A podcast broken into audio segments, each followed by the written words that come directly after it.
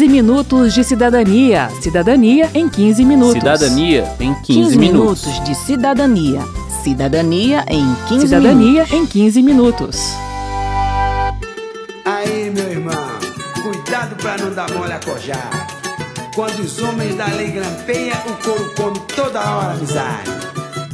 Levanta a mão quem está cansado de ouvir denúncias de corrupção. Levanta a mão quem não sabe o que fazer para acabar com esse problema. Se você levantou a mão, precisa ouvir esta edição do 15 Minutos de Cidadania, que vai explicar o que é controle social.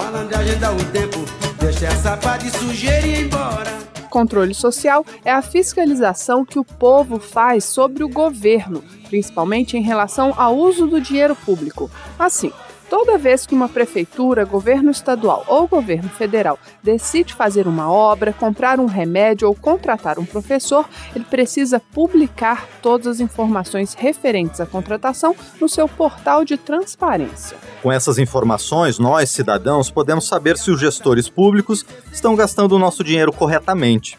Atualmente, várias entidades da sociedade civil fazem isso em nosso nome. Uma delas é o Observatório Social de Brasília.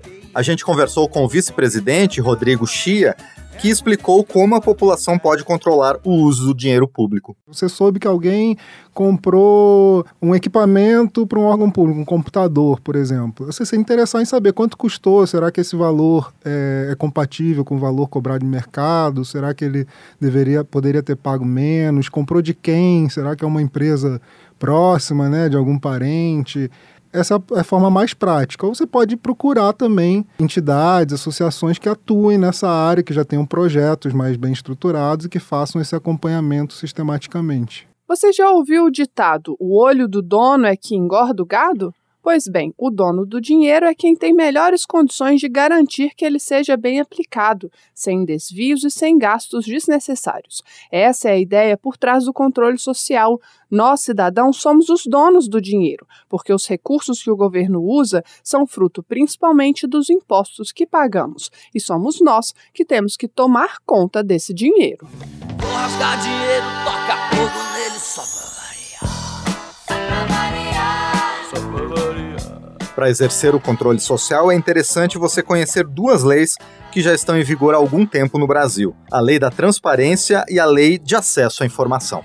A Lei de Acesso à Informação garante a qualquer cidadão o direito de obter da administração pública informações sobre seus gastos e seu funcionamento. O Rodrigo Chia explica. Qualquer dado referente à compra pública, a processos administrativos, tudo isso é público. O cidadão tem direito de se dirigir a uma repartição ou, se tiver um canal pela internet, usar esse canal pela internet e solicitar qualquer informação sem necessidade de apresentar motivação, justificativa para aquela solicitação. Basta dizer, eu quero a informação tal que determinado órgão tem eu quero ter acesso a essa informação. A partir daí, o órgão público tem até 30 dias para liberar a informação, se não for possível fazer isso imediatamente. Caso não forneça, o cidadão pode denunciar o descumprimento da lei aos órgãos de controle e transparência da própria administração pública, como as ouvidorias ou diretamente ao Ministério Público, pois se trata de improbidade administrativa.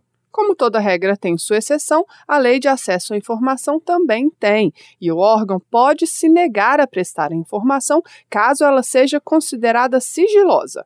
Mas atenção, a regra é que toda informação é pública e apenas algumas são sigilosas. Pela lei, sigilosa é a informação imprescindível à segurança da sociedade e do Estado, e o cidadão pode questionar se aquela informação é de fato sigilosa.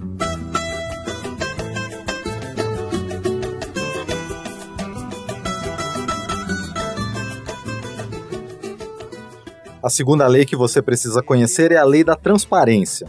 Ela determina que prefeituras, estados e a União tornem públicos os dados sobre suas despesas e receitas. Em geral, os gestores fazem isso por meio de portais de transparência. O endereço do portal do governo federal, por exemplo, é transparência.gov.br. O senador João Capiberibe, do PSB do Amapá, é o autor da Lei da Transparência. Ele explica que ainda há entes públicos que tentam esconder as informações em sites confusos e pouco amigáveis, mas que, via de regra, existe adesão à lei por parte dos governos. No que diz respeito ao orçamento da União, por exemplo, o Brasil é um dos países mais transparentes do planeta, diz o senador.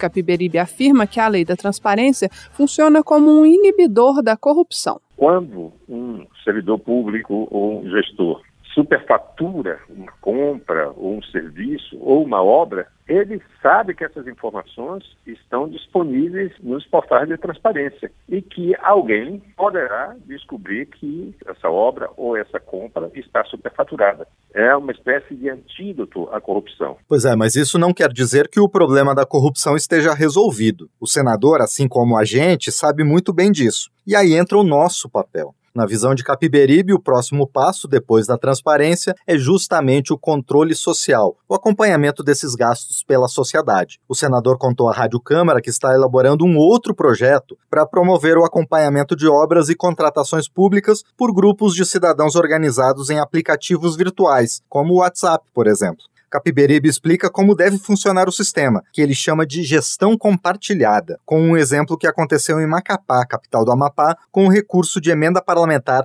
destinado a pavimentar um bairro da cidade. Esse dinheiro foi para a prefeitura de Macapá, a comunidade se mobilizou, passou a acompanhar passo a passo. De, quando o dinheiro chegou, eles tomaram conhecimento. Quando a prefeitura fez a licitação, eles acompanharam pelo Facebook, que foi transmitido ao vivo e também acompanharam presencialmente. A empresa que ganhou se apresentou no bairro, colocou um responsável da empresa no grupo de WhatsApp para prestar as informações e a comunidade passou a acompanhar. A obra foi executada com qualidade, porque os moradores, quando tinha qualquer problema, eles chamavam o fiscal da prefeitura, iam lá fiscalizar juntamente com o fiscal e a conclusão é que a obra ficou muito bem feita e ainda sobraram 87 mil reais.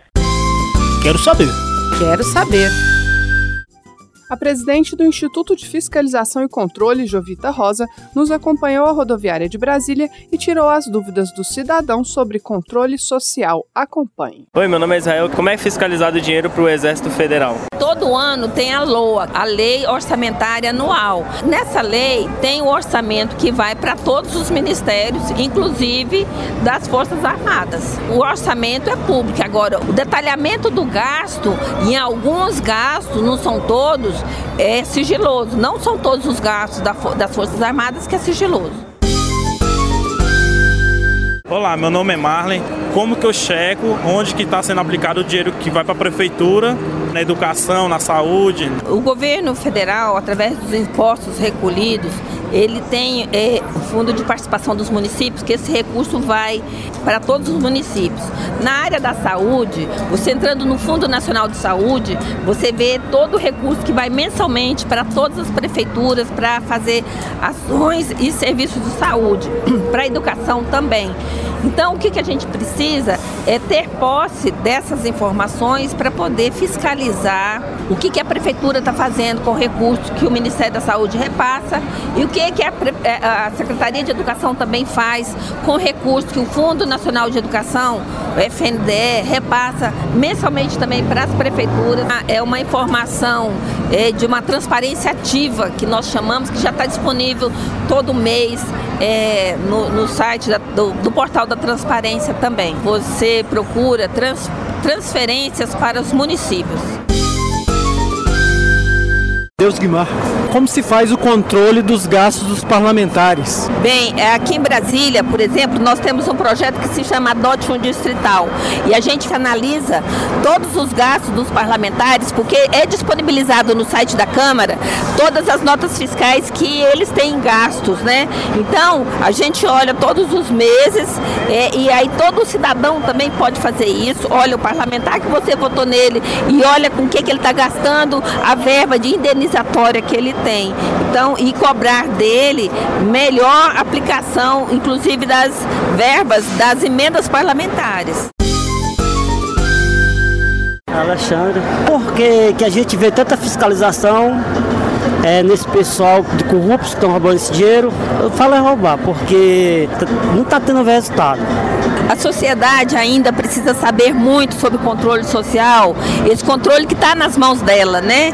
Porque nos países onde a corrupção é bem pequena, a participação da, da população cobrando dos governos é muito maior do que dos países onde a, a, a corrupção é muito alta, como aqui no Brasil. O parlamentar que você votou nele, você tem que cobrar dele tudo que ele faz com dinheiro, porque ele é seu representante lá. Também no governo, independente de você ter votado nele ou não, você tem direito de saber o que, que ele tem gasto. Então você tem que cobrar. Se você não quer fazer isso sozinho, se reúna um grupo de pessoas para cobrar. Porque quanto mais a gente cobrar, menos corrupção a gente vai ver.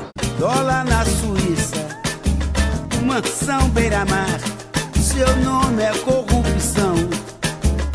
Pra que trabalhar? E daí?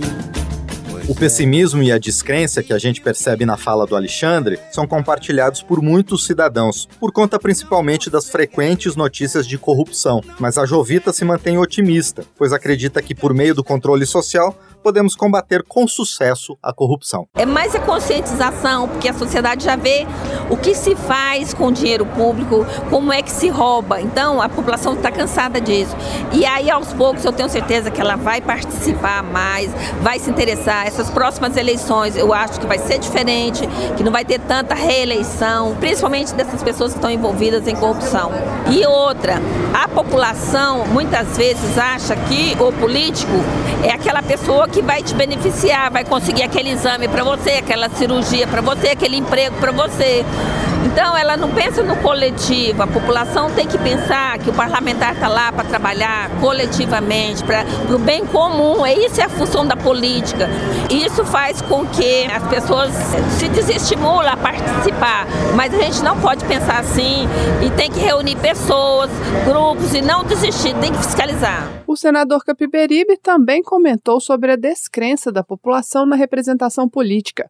Para ele, o controle social é a melhor alternativa para o combate à corrupção. O Brasil foi organizado por 7% de homens brancos. E eles organizaram para eles não é, a sua imagem e semelhança. Eles eram dono do poder. Os partidos políticos não dialogam com, com a população, então o cidadão tem inteira razão de reclamar eh, e de se perguntar como é que o Estado toma conhecimento das necessidades da população. Eu estou convencido e estou praticando isso, que o caminho é o uso da tecnologia digital para ampliar a participação democrática do cidadão.